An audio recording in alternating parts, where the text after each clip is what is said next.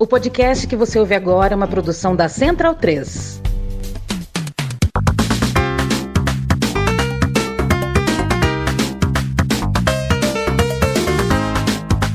Olá, muito bem-vindo e muito bem-vinda ao podcast O Monolito. Eu me chamo Leandro Amin e bati um papo hoje com a Mili Lacombe, jornalista, escritora, aliás, dona de um dos textos que eu mais gosto de ler.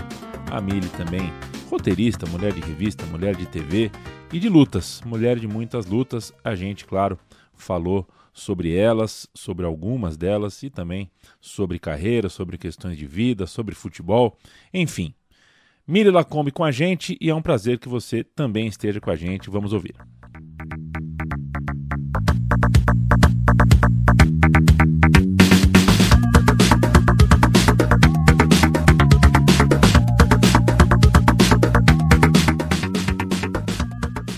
Mili Lacombe, é, muito obrigado por estar aqui com o Manolito. É um grande prazer estar falando com um dos melhores textos, um dos meus textos preferidos.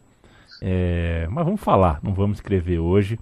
É, e eu vou começar, o Mili, é, enquanto eu, eu preparava, né, fazer a liçãozinha de casa para a gente conversar aqui, me ocorreu uh, de um, um lugar que eu fui um pouquinho antes da pandemia. Eu fui no, no, no MASP, teve uma exposição que me foge o nome, infelizmente, não consegui lembrar o nome, mas era uma exposição que mostrava uma porção de quadros pintados por mulheres em séculos passados, mas que foram assinados pelos maridos, porque do contrário ninguém daria bola para as obras, né? Se fosse com uma mulher assinando, uh, jamais estaria em um museu, jamais teria valor.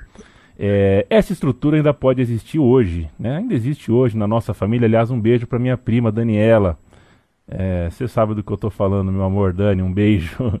É, e não é só na arte que isso funciona, não é só dentro das famílias, né? É, a esposa do Einstein, por exemplo, a Mileva, ela é coautora da teoria da relatividade, sem que isso tenha sido creditado pelas gerações a ela.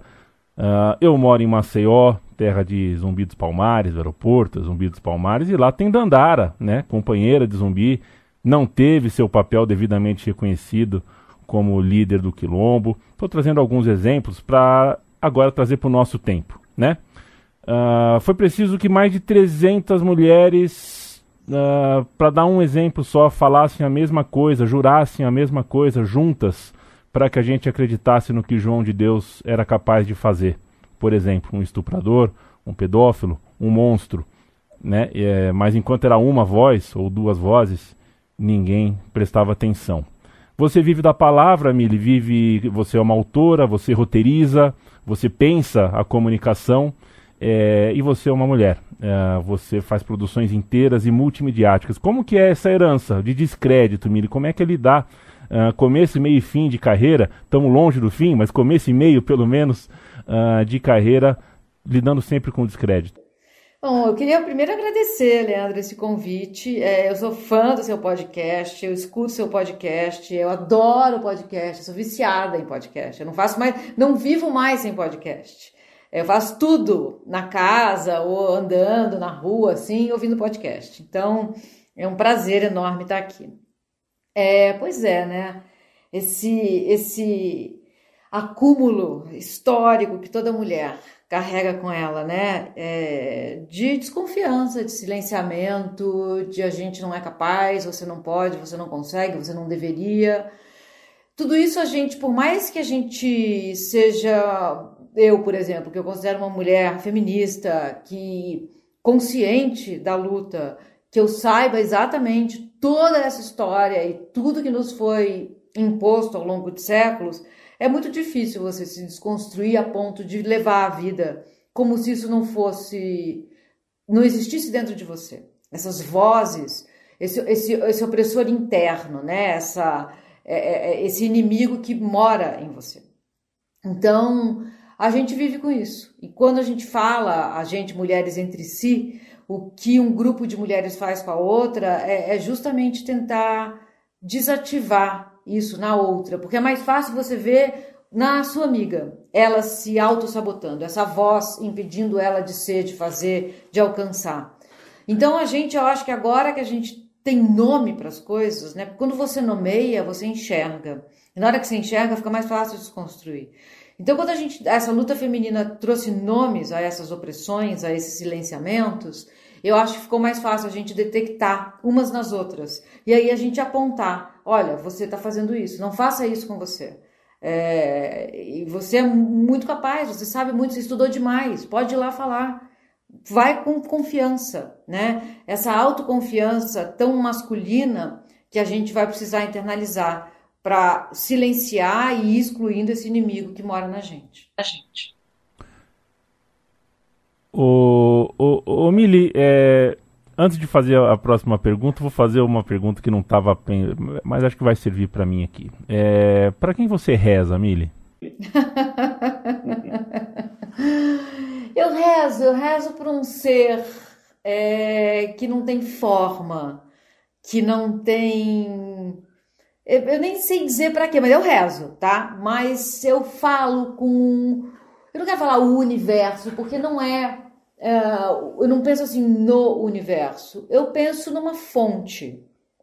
Eu penso que existe uma fonte que é a responsável por tudo que acontece aqui. É, pelo amor, principalmente. Eu entendo o amor como uma, uma lei é, física mesmo, como a lei da gravidade. Eu gosto muito daquele filme é, Interestelar, com o, o Matthew McConaughey e a Anne Hathaway. E o filme coloca o amor como uma força da natureza, uma lei da natureza, né? Então eu rezo para isso, eu rezo para essa fonte, que eu acredito que é o, a responsável pela, pela vida. Perfeito, eu te faço essa pergunta porque particularmente sofro muito, é, sinto muita falta hoje, nessa fase da minha vida, com a minha falta de base, de formação a respeito de fé.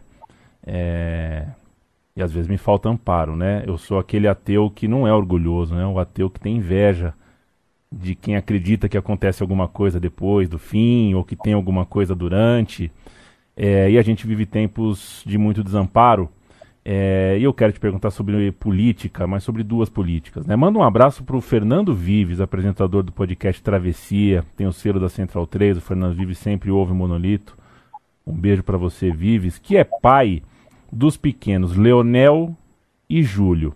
É, pequenos é modo de dizer. O Leonel tem, acho que 5 anos, já está do tamanho do pai, né? Uns 2 metros e 80. Ô cara grande, o maior abraço que eu já vi.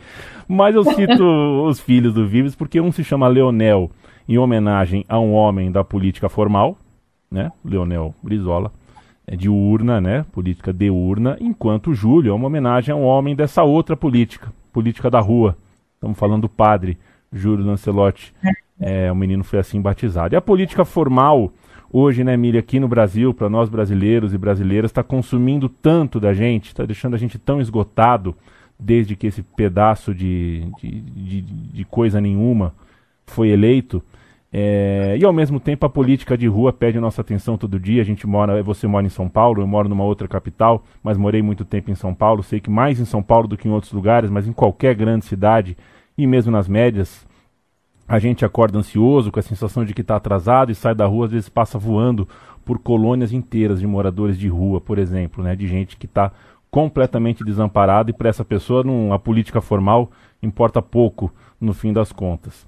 É, como é que a gente medir essas duas instâncias políticas, Mili, sem ficar, sem ficar louca, sem ficar louco? Como é que você tem lidado uh, com essa, né, com, assim, 24 horas não dá tempo da gente fazer a nossa vida e ainda lidar com a política formal, que mina uhum. a gente, e a política informal, que é onde a gente tem como usar nossas mãos e fazer alguma diferença. Pois é, a política formal, né, essa política legalista, é, a gente que continua tentando lutar dentro desse, desse cenário, a gente continua tentando lutar só com golpes acima da cintura, embora a gente seja golpeado abaixo da cintura todos os dias, né? Isso é um pouco desesperador. É, eu tenho dúvidas se a gente deveria seguir esse caminho esse caminho de continuar achando que são que é por dentro das instituições que a gente vai resolver, que essas instituições que nos trouxeram até aqui vão ser as mesmas que vão nos tirar daqui. Eu tenho sérias dúvidas disso. Eu acho que quem, quem passeia por, por São Paulo, por exemplo, hoje, é, vai ao centro da cidade, entende perfeitamente que a gente já vive uma distopia. A gente já vive um cenário Blade Runner. A gente já vive um cenário absolutamente desumanizado. A gente em São Paulo anda pula corpos, que a gente não sabe se estão vivos ou mortos. E a gente faz isso porque a gente tem uma reunião, porque a gente tem que ir, porque a gente está com medo de abaixar e ver. É... Essa é a realidade em São Paulo hoje. São Paulo que é pintada como uma cidade que deu certo, né?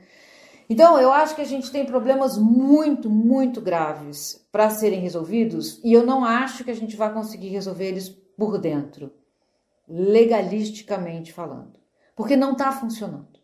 Isso a gente já tentou fazer e não está funcionando. O que acontece, Leandro, é que as pessoas não se veem mais. A gente tem, a gente tem uma, um nível de desigualdade tão abissal que os muito ricos não nos veem mais.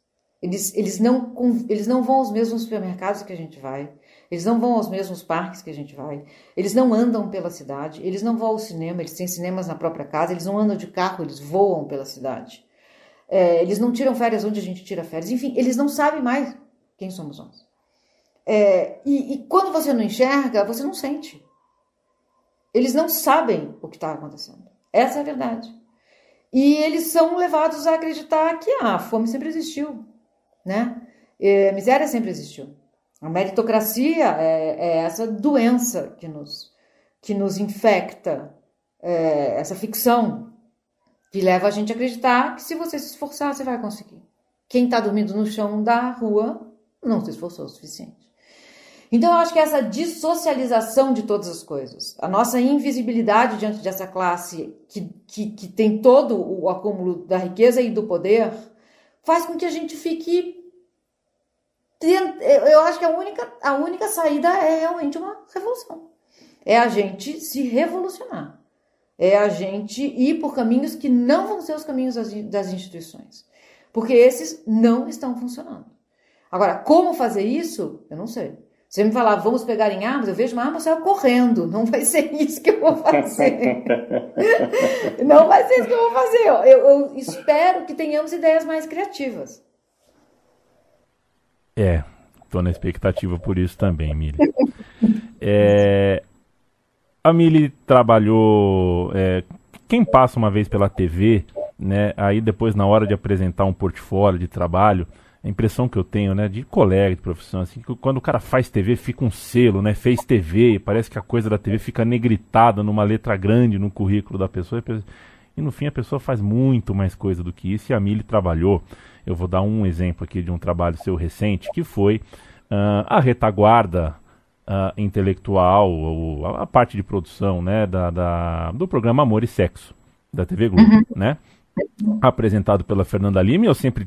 É, é uma piada recorrente minha, eu acho paradoxal, né? A Fernanda Lima, é, anos antes de fazer Amor e Sexo, ela fazia um programa de beijo na boca na MTV, né? Um programa Sim. chamado Fica Comigo, Fica Comigo, enfim, era um programa sobre beijo na boca, e depois de alguns anos ela estava fazendo um programa que onde falava sobre sexo anal na Globo né? Sim. Do beijo na boca pra MTV pro sexo anal na Globo, tem, tem uma história aí, né? Tem alguma coisa que eu acho fascinante, é, mas não acho, aí é opinião minha, quero te ouvir, uh, não acho que é, é, que bom seria se a explicação da nossa sociedade fosse essa. Poxa, 20 anos atrás a gente falava de beijo na boca na MTV, uhum. hoje a gente, a gente fala uhum. de sexo anal na Globo. É, eu não acho que isso explica a sociedade, eu acho que a gente está mais careta. Você acha que a gente está mais careta, Mili? Eu acho que a gente, a gente, toda vez que a gente consegue, por exemplo, ir para uma emissora como a Globo e falar de sexo anal, a gente provoca uma reação contrária, né? Então eu acho que essa aparente caretice que a gente vê por aí é, é, é o grito do encaretado, é o grito do conservador, é o, é o grito do moralista, né? Justamente porque a gente colocou a cara ali e foi falar de coisas que, que importam né? E, e, de coisas tão humanas e também de, de, de que no, coisas que nos. É, é, coisas que são importantes para a gente no dia a dia, né? Diz a respeito de quem somos, da forma como a gente existe nesse mundo. É, então eu acho que é uma reação contrária esperada. Eu, talvez eu não, eu, eu, não diria que a gente está encaretando, mas eu diria que a gente vai ouvir os, os caretas mais fortemente. Quanto mais a gente fa falar das coisas que têm que ser faladas. Quanto mais a gente desencaretar a vida, quanto mais a gente se afetar desses outros jeitos, quanto mais a gente falar sobre travestis, mulheres trans, homens trans, lésbicas, toda essa, essa pauta identitária, é, quando ela vem à tona, ela vem para quebrar fronteiras mesmo. E eu acho isso muito saudável, embora eu ache que elas têm um limite também. A gente não vai conseguir ir tão longe quanto a gente gostaria, só com as pautas identitárias. Mas elas são muito importantes para explodirem essas, essas fronteiras. Então, acho que o trabalho da Fernanda na TV ele é histórico. Ela é uma apresentadora que foi rompendo barreiras e, e fez esse, esse arco, né, que você tão bem enxergou e ela é citada, por exemplo, no livro da Eliane Brum é, sobre o Brasil uh, de anos recentes, né, as duas últimas décadas. Eu esqueci o nome agora, mas é um livro muito bom. Eu, talvez eu esteja olhando para ele aqui. Enfim, eu vou lembrar já já. É, ela cita, a, a Brum cita o Amor e Sexo e a Fernanda. É, nominalmente trechos dos, dos, das, dos, das declarações da Fernanda, do que a Fernanda dizia, e o Amor e Sexo é, esse Amor e Sexo que ficou muito famoso, ele é escrito pela Fernanda. Ele é uma ideia concebida pelo Antônio Amâncio, que é sócio da Fernanda. Eles são uma dupla. E o Amor e Sexo, como, como, como a gente lembra dele, é, é, é, é, é um projeto intelectual dessas duas pessoas. Fernanda senta e escreve, Fernanda tem ideias. É, Fernanda fala isso, eu vou falar, isso eu não vou falar. Ela participa ativamente da criação intelectual do programa. Então, o trabalho dela né, nessa, eu acho que é, que é histórico e vai ser o livro da, o Brasil dando certo, a gente conseguindo sair disso, esse livro da Eliane Brum vai ser dado em escolas. E se isso acontecer, as pessoas do futuro vão saber o papel que a Fernanda Lima teve nesse processo para tirar a gente do buraco. Viva Fernanda Lima! Mili, é, falar um pouquinho com você sobre pautas identitárias. É, que, claro, normal aqui entre nós, mas entre todo mundo que nos ouve, isso é normal. São pautas que dão seus tropeços também, tem as suas cascas de banana. Né? É, é claro, é, é, tudo é cimento fresco, a gente está num país que adiou muito debate por muitas décadas, é uma caminhada muito adiada, é claro que é, a gente tem essas cascas de banana. A gente precisa da mulher em Brasília, mas a gente não precisa da Damares. A gente não precisa da biaquices, né? É, e manejar essa crítica nem sempre é tão simples. O que eu quero abrir aqui para te ouvir, Mili, é que eu tô diante de uma socialista, de uma lésbica, é, mais branca, criada na classe média. É, a intersecção de pautas é sempre mais difícil do que parece. Ela é um espaço apertado, né? A gente vai juntando círculos. A intersecção é cada vez que você põe uma pauta a mais, ela fica um pouquinho menor.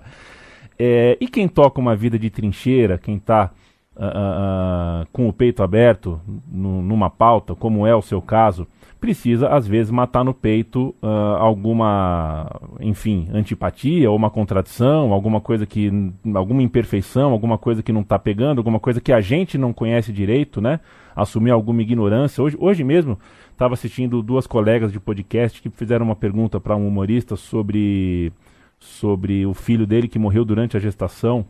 É, eu nunca tinha parado para pensar, talvez se eu tivesse na cadeira delas eu teria cometido a mesma gafe, né, de tratar um filho que morreu na gestação como um filho que não existiu, né? É, é uma gafe que acontece, mas é, tá errado e faz parte da nossa trajetória, a gente vai aprendendo. É, o que eu quero te perguntar é que, assim, se o feminismo, se o, a comunidade LGBTQIA+, tropeça eventualmente em vícios que são classistas ou até racistas. É, como é que você, na posição que você tem, no ângulo que você tem, pertencente a algumas dessas pautas uh, e apoiadora de outras, mas fazendo parte de um todo com as suas imperfeições, como é que você lida com, com esses problemas, né? As pautas identitárias estão longe de ser perfeitas. Exato, eu concordo muito com isso que você disse. As pautas identitárias estão longe de ser perfeitas e elas sozinhas não vão abarcar a revolução sobre a qual a gente falou no começo, né? Eu acho que a gente está num, numa fase das nossas vidas, quem está consciente, alerta, atento e forte, está numa fase da vida absolutamente desconfortável. Eu já não sei mais se o que eu vou dizer vai se voltar contra mim. E eu acho que a gente precisa entender que às vezes a gente vai dizer coisas que são racistas, que são machistas e que são LGBTfóbicas, porque nós fomos socializados para sermos assim, né? Então eu costumo dizer que eu dei muito errado. Eu dei muito errado porque eu primeiro fui ler o que estava à esquerda daquilo que me ensinaram. Não era para eu ter feito isso, era para eu ter me contentado com o neoliberalismo que me foi introjetado na, na veia. Era para eu ter me contentado com a, a heterossexualidade. Era para eu ter me contentado com, com a cultura machista. Para eu casar e ter filhos e cuidar da casa. É, quando eu me, eu me, eu sou uma, quando eu me proponho a ser uma dissidente desse regime é, sexual patriarcal, eu vou para a margem, né? Só que eu preciso entender que eu não sou só uma lésbica é, socialista, eu sou uma lésbica socialista branca, rica. Então, isso já me afasta de uma realidade sobre a qual, se eu for falar, a chance de eu, de eu cometer uma gafe é enorme como eu já cometi. E aí você conta com a gentileza, nem sempre tão gentil, de pessoas que vão te colocar no seu lugar. Então, é, e a gente aprende. E aí, o importante é errar novos erros. Aqueles erros seria bom que a gente não errasse mais, né? Então, eu hoje estou muito atenta ao racismo em mim. Eu estou muito atenta ao machismo em mim. Eu estou muito atenta à LGBTfobia em mim. Então, eu, eu, tento, no meu discurso, nas coisas que eu escrevo, ir, ir desconstruindo tudo. E no dia a dia, mais do que isso, né? No dia a dia, no convívio, nas relações que eu estabeleço, nas relações que eu já tenho, é, e, e me desconstruindo disso. Todos os dias, Leandro. Isso é todos os dias. Porque eu acho que eu vou morrer sem estar completamente curada disso. Mas tentando me curar disso. Isso vale para todo mundo. Mili, por acaso o livro da Elaine Brum se chama Construtor de Ruínas? É Exatamente, é? é esse aí. É esse, né? Exatamente, esse aí. Perfeito. Obrigado. Brasil Construtor de Ruínas, é isso. Brasil Construtor de Ruínas, um olhar sobre o país de Lula a Bolsonaro. Um obrigado a todo o pessoal aí do site Google é, que me ajudou enquanto eu ouvi a resposta é, da Mili. Mili, eu li a saga e li, no, e li, enquanto era publicado, tive essa alegria, li como se fosse série, uh, a saga do Otávio e da Marina. Para quem não sabe, a Mila escreve, uh, é, é, colunista há uns 200 anos, ela escreve para a TPM, né? E, enfim, você publicou. No, no, é, é uma espécie de livro, é um grande conto, né? Em 20 e poucas colunas, em 20 e poucas partes, uma grande história que é uma história que você descreve no capítulo 1 como de desamor. Você põe a lupa naquela parte dos relacionamentos em que as coisas estão acabando, que tem uma mamute na sala e você precisa falar para outra pessoa que viu aquele animal comendo a mesa de centro, né? E você, enfim, você no seu escrito, não só nesse, mas aí uma percepção minha, é, é recorrente que você toque esse assunto dos fins, assunto de ciclos, uh, e coloca o amor nesse caldeirão e, e, e, mexe ali junto, refoga junto, uma percepção de um leitor para você. O seu livro, uh, O Ano que Morri em Nova York, que eu ainda não li, Uh, me parece que trata de temática semelhante, né? Fala de, de enfim, uh, um, um, relacionamento, um fim de relacionamento, um fim de ciclo, um, um outro olhar para si mesmo e tudo mais. É, e outras partes do seu trabalho visita essa mesma gaveta com certa frequência, é a percepção que eu tenho. E por causa dessa percepção, eu te pergunto como é que é o fim para você. Separações, luto, morte, envelhecer, como é que você lida com isso? Eu, eu, eu lido, eu tento lidar com isso sabendo que é parte da vida, assim. A, a, vida não existiria sem morte, né? É um ciclo. Viver, morrer, renascer. É, e eu falo renascer aqui não no sentido espiritual, eu falo da, também das mortes simbólicas, né? Essas mortes que a gente morre em vida. Eu acho que a gente lida muito mal com fins, né? A gente não fala de fins. A gente vive primeiro como se nós fôssemos eternos, a gente se relaciona como se não fosse acabar nunca, a gente come carne sem achar que aquele bicho foi assassinado por alguém, né? É, e eu como carne. Mas eu me recuso a ver alguém matar um bicho, por exemplo.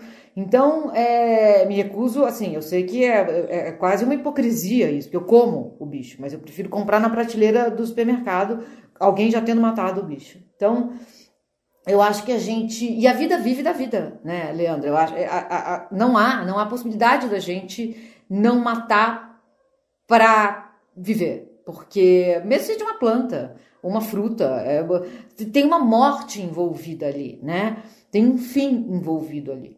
E aí tem também esses fins mais simbólicos, sobre os quais também a gente não fala. Então, eu, eu, eu escrevi o ano em que eu morri em Nova York, depois de um fim de relacionamento muito sofrido para mim, que eu achei que eu realmente ia morrer, ou pelo menos eu quis, não me importava mais em não viver. Se eu tivesse morrido ali, eu teria morrido uma morte que não ia me importar muito, porque eu tava lá, tava soltando mesmo, tava, achei que a minha vida dependia dessa outra pessoa. E aí eu comecei a entender que isso é uma loucura. A gente, a gente conceder a, a, nossa vida a uma outra pessoa. Essa coisa mais importante que a gente tem, que é viver, existir, não pode ser uma responsabilidade de outra pessoa. Isso tem que ser a minha responsabilidade. Eu preciso colocar meus pés no chão e passar por isso. É, hoje, inclusive, é, faz exatamente 10 anos que eu perdi um grande amor num acidente de trânsito. E é, é, foi um outro momento em que eu, se eu tivesse morrido também ali, eu não teria me importado. E é horrível, é horrível que as pessoas vão, que chegaram depois da gente vão embora antes. Não faz nenhum sentido que seja assim. Mas viver também é a gente tentar dar sentido ao absurdo é a gente. E aí, você estava falando de fé, né? E eu coloco a, a fé num lugar de você aceitar a vida como ela é oferecida. Com o que ela tem de bom, o que ela tem de ruim, com o que ela tem de esplendoroso, com o que ela tem de horroroso, com o que ela tem de delirante, com o que ela tem de apavorante. Ah, uma coisa não existe sem a outra. Então, se a gente está vivo aqui respirando e quer continuar existindo, a gente precisa pegar esse pacote inteiro. E esse pacote vem com esses dois lados. Vem com perda, vem com morte, vem com fim, vem com envelhecimento, vem com você ver pessoas que você ama indo embora, vem com você ver bichos, seus meus bichos morrendo, assim, eu tenho cachorros, eu já perdi cachorros. É, é o horror da vida. E, e, e a vida tem esses dois lados. Então, às vezes eu coloco assim, eu medito e faço yoga todos os dias de manhã e eu, eu peço todos os dias para essa fonte. É, coloco minha testa no chão e eu peço para aceitar o que vier na minha direção. Aceitar não significa se resignar a isso. Por exemplo, lutas sociais. Primeiro, eu reconheço. Para reconhecer, eu preciso aceitar que elas existem. E a partir daí, a luta pode ser instalada. Mas para reconhecer que elas existem, eu preciso aceitar. Elas estão ali na minha frente. E contra isso eu vou lutar. E, e, e Milho, assim, uh, considerando que uh, a sua escrita, uh, e aí de novo, percepção de um leitor, né? Mas eu, eu consigo enxergar que muitas vezes a sua escrita, até pelas pautas que você escolhe, as colunas que você faz, estão muito relacionadas com coisas que incomodam a gente no dia a dia, né? Com a rebarba de um assunto importante. É, né, veja que dia desses mesmo eu estava pensando em no que escrever. Eu, eu escrevo para o site do José Trajano, que publicou uma coisa, né, um, um, diretor de cinema foi absolutamente misógino em um texto e eu uh, me muni, né, sentei na minha cadeira e eu não consigo escrever de camisa, eu tiro a camisa para escrever, não sei que me dá um calor, eu tenho um problema, não sei se eu vou voltar uma redação um dia para escrever, porque morando sozinho na pandemia tal, criei um monte de hábito e comecei a pensar em que escrever. Não, mas isso aqui não é para mim. Eu, quando eu parei para pensar, falei, bom, vou deixar um dia porque alguém vai escrever melhor do que eu posso sobre esse tema em resposta. E foi o que você fez, né? Tava lá no dia seguinte, li o seu texto, tudo mais. Mas é um texto que você fa faz a partir de um incômodo. E o incômodo, uh, como o próprio nome diz, não é cômodo, não é gostoso, não é saboroso. Então eu quero ouvir um pouquinho sobre o seu processo de escrita. É, é, é um parto? É um vômito? É uma catarse? Como é que é para você o seu processo de escrita? Ele é catártico, ele é com o fígado mesmo. É, eu escrevo com muita raiva. Eu tento organizar a minha raiva, mas eu, eu só organizo a minha raiva se eu escrevo. Então, a partir disso, eu, eu abro uma página em branco e deixo sair. Não tem começo, meio e fim. É, não, não tem, né? Tem um começo, meio fim, mas não é nada que seja formal. Eu não me preocupo com isso. Eu só preciso que aquilo que está me deixando tão dilacerada saia de mim. E eu, eu consigo fazer isso escrevendo, né? Tem gente que faz pintando, tem gente que faz precisando ir correr, fazer um esporte. É, e, a, e, nem que eu não publicasse nada, nem que eu não tivesse canais, isso precisaria sair de mim desse jeito aí, escrevendo. É, eu escrevo desde que eu sou bem pequena. Eu faço isso, isso é uma verdade para mim desde que eu sou bem pequena. É, então ele é caótico, catártico, é isso. Às vezes, e, eu, e é naquela hora. Já escrevi texto. Outro dia eu estava indo dormir e o jogador do Cuiabá, eu acho, fez uma declaração homofóbica. E eram dez e meia da noite. Eu falei, por que é que eu fui ler isso agora? Tive que sentar e escrever. Eu não ia conseguir dormir se eu não, não escrevesse, sabe? É, eu tenho a sorte de ter pessoas, veículos interessados em, em, em amplificar isso, né? Mas eu escreveria mesmo se não houvesse ninguém para ler, porque é, é assim que sai de mim essa raiva, senão ia me consumir por dentro, ia virar um alien, sabe, em mim, assim. Então é assim que sai. Falar um pouquinho de bola, Mili. Uh, deixei para a retinha final aqui a gente falar um pouquinho de bola. Mili, que é, já devo ter visto, sem ver, algumas vezes, do outro lado do Morumbi, quando ele era simétrico, né? Quando o Morumbi dividia um estádio, a gente primeiro vê a torcida comemorando um gol, depois vem aquela onda, né? O som chega depois do visual. Hoje a gente não tem mais isso, longe de ter. É... Agora, veja você, Emília. É, tem uma denúncia que apareceu hoje, a gente ainda está, a gente está falando aqui numa semana, no fim de semana a torcida do Grêmio invadiu um estádio, quase machucou gente que não tem nada a ver com isso, super agressivos, né? Você inclusive escreveu sobre isso. E, e uma torcedora do Grêmio foi impedida de entrar no estádio do Grêmio, na arena do Grêmio, por causa de uns shorts. E não eram shorts da Carla Pérez, não. Ela mostrou nas redes sociais. Era um short normal, short.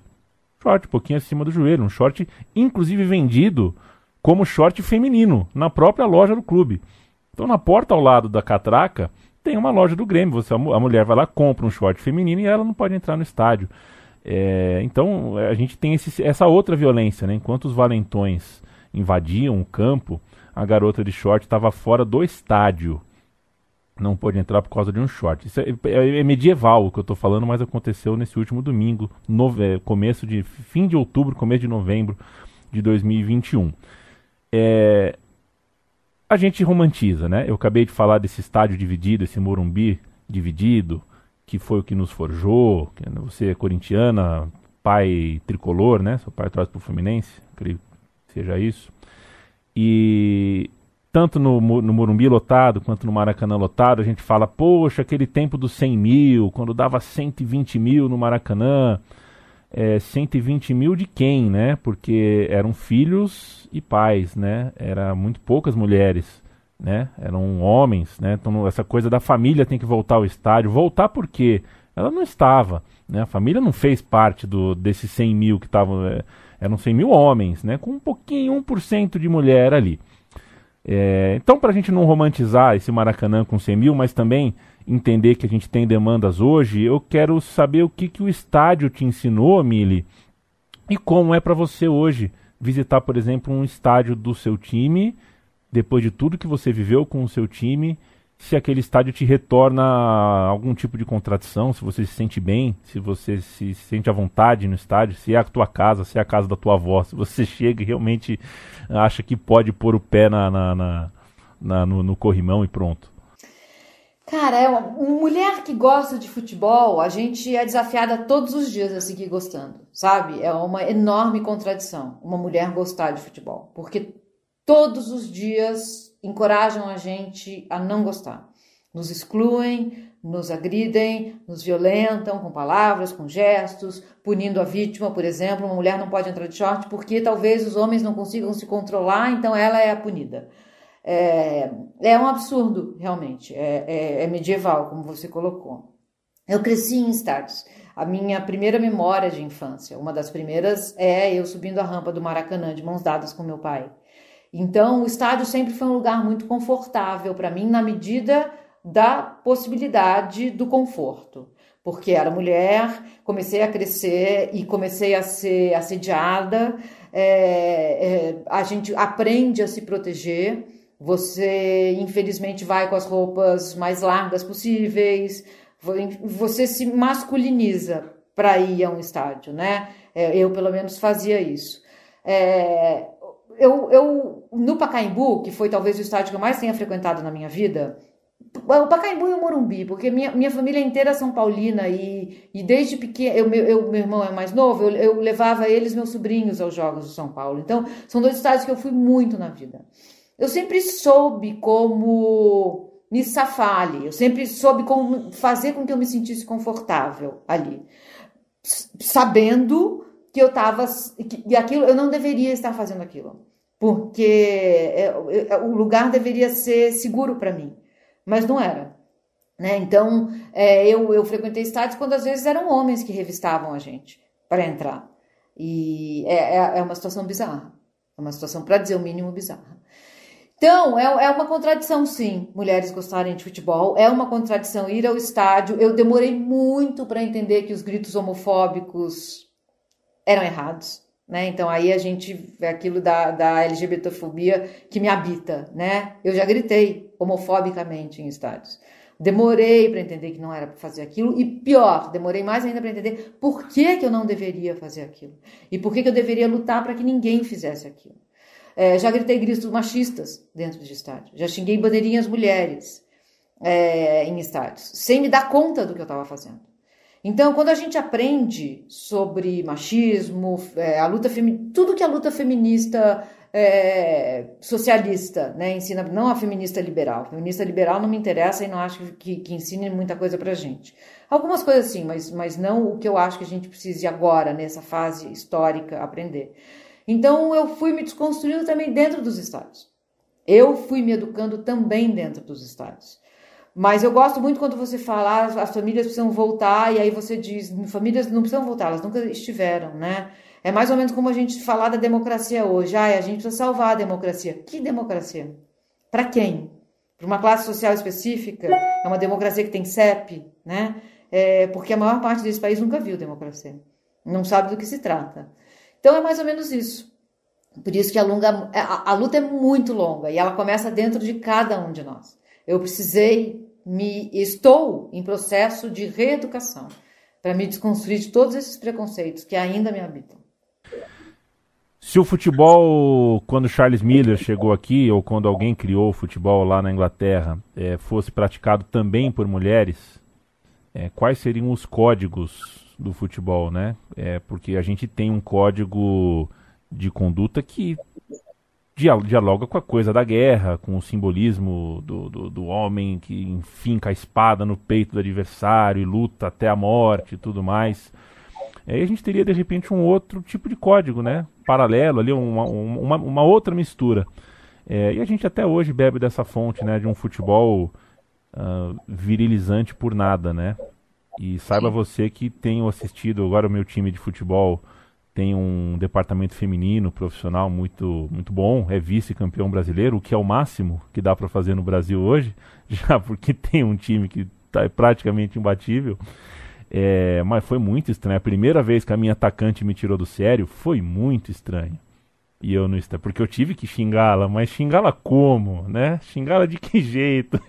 foi muito estranho, foi muito foi muito estranho. Mas tá aí, o futebol feminino tá aí, né, Mili? Como é que você tá tirando essa onda? Como é que é esse barato para você de ver uh, mais mulheres trabalhando com futebol feminino, uh, mais gente ao teu lado, né? Então, se hoje você é convidada de novo para participar do Redação Sport TV, ou do Arena Sport TV, ou do Linha de Passes, você chega ali, você... tem mais mulheres, né? Tem mais mulheres. E como é que é esse barato? Porque não era assim ontem, né? Ah, isso para mim é uma justiça poética. Eu sempre me emociono, sabe? Eu sempre me emociono quando eu ligo a TV e vejo uma voz feminina narrando, uma voz feminina comentando. O grito de gol era, um, era uma voz masculina, né? Eu me dei conta recentemente que não precisava ser uma voz masculina. O grito no estádio é uma voz masculina. O grito, esse uníssono da torcida é uma voz de homem. Ele não precisa ser assim. E ele já já não vai mais ser assim. Vai ser uma voz misturada. Então eu acho muito lindo isso que está acontecendo. É, as coisas não estão boas, Leandro, mas elas já foram bem piores, né? Eu, eu, eu, eu, quando eu tinha 7, 8 anos, tudo que eu queria ser na vida era jogadora profissional de futebol. Esse sonho não me foi permitido sonhar. Eu, eu quase me profissionalizei, era uma época em que o futebol feminino estava começando, é, mas aí a família vetou, já, já teve uma grita. É, foi um sonho que durou uma semana, sabe? Mas eu sempre joguei bola e eu sempre aprendi demais com o futebol.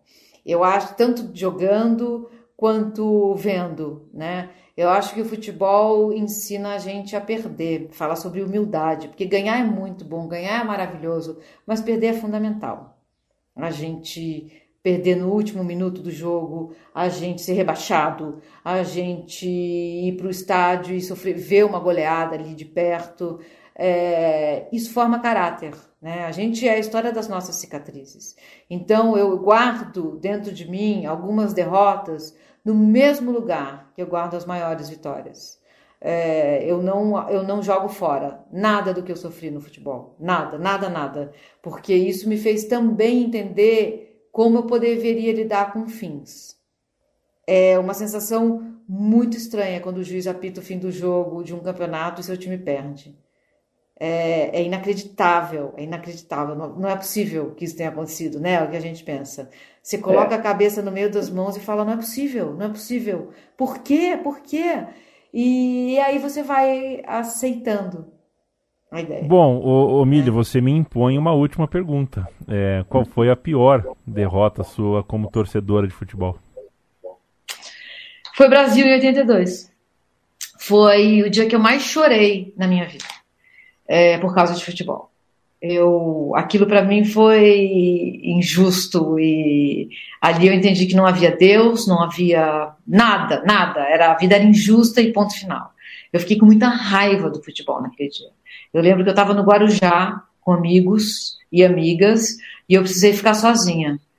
Quantos anos eu tinha? 82? Eu devia ter 67, 77, uh, 15, 15, 16 anos, né? Por aí. Eu saí andando uh, pela, pela era, era praia de Pernambuco. Eu saí andando pela rodovia. Eu, a, aquilo doeu em mim como no, e olha, já, já tinha sofrido muito por causa do futebol. Mas aquela derrota do Brasil foi dilacerante para mim. E, e, aquela seleção ainda é a seleção que mais me emociona. Hoje eu fiz as pazes com essa derrota.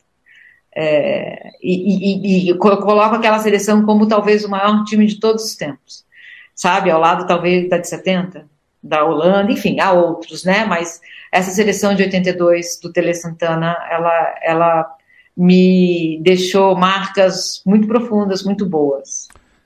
Ela coincidiu com um Brasil que precisava voltar a sonhar, né? A seleção que deu o sonho, né? Começo dos anos 80 ali, o Brasil estava os brasileiros, né, e as brasileiras estavam no limite, ali, precisavam de alguma coisa que fosse viva. E a seleção não foi vencedora, mas foi viva. Também sou fã dessa seleção. É, certamente é uma dor. Quer dizer, o 7x1 é uma coisa totalmente à parte, né? 7x1, isso aí é outra coisa.